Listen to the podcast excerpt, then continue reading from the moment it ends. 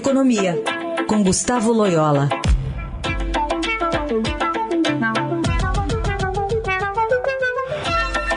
Tudo bem, Loyola? Bom dia.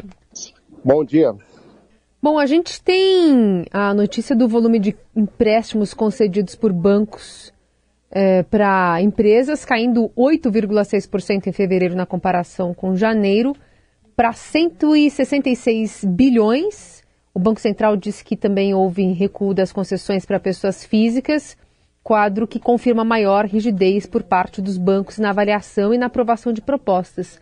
Queria te ouvir sobre qual é a conjunção de fatores que explica esse comportamento. Basicamente, é, é, a, é a, taxa de juros mais alta, né? É, isso é, vem acontecendo desde o ano passado, vem se acelerando, né? E é um dos efeitos da política monetária. Né? Isso afeta tanto a oferta de crédito quanto a demanda, né? Do lado da oferta, os bancos evidentemente ficam mais cautelosos, é, é, começam a deixar de emprestar para empresas e pessoas é, que, que, representam maior risco, e a própria demanda de crédito cai, né, porque as empresas investem menos, né, têm é, menores necessidades de capital de giro e, e, e, e, também, e também as pessoas né, que têm a sua renda mais apertada, as prestações aumentam, né, ficam mais é, caras, então também elas é, demandam menor, é, menos crédito, né? Então esses dois fatores confluem aí para a redução do volume de concessões. Né? Por outro lado, tem a, também na adimplência ao consumidor, os dados aí uh, mostram o Brasil chegou em fevereiro a 70 milhões e meio de inadimplentes, 433 mil novos registros, segundo a Serasa. Esse também é outro problema que tem a ver com juros ou vai além disso? É, tem a ver com juros, né? É, principalmente, é, porque é, as pessoas é, não apenas começam a pagar mais caro pelos seus empréstimos, mas também a renda né, fica mais apertada, é, os rendimentos caem, né? Então a capacidade de pagamento também diminui, né?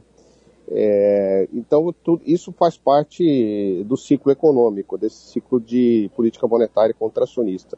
Agora, dito isso, é, é, existe no Brasil um, um, nível de inadimplência que estrutural que é muito alto, né, que isso comparado com padrões internacionais.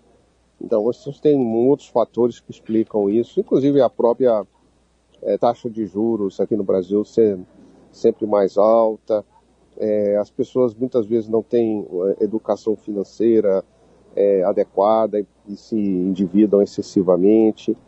Enfim, tem vários fatores, mas neste momento o que, o que predomina realmente é a política monetária.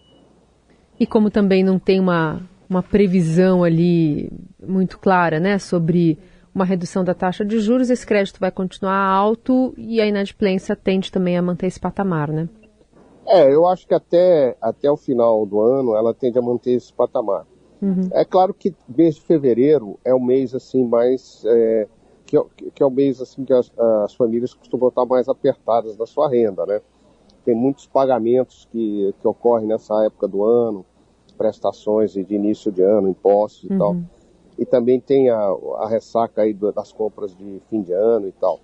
É, então tem algum efeito sazonal aí, mas uh, de fato, as condições de crédito vão continuar apertadas uh, até pelo menos o final do ano.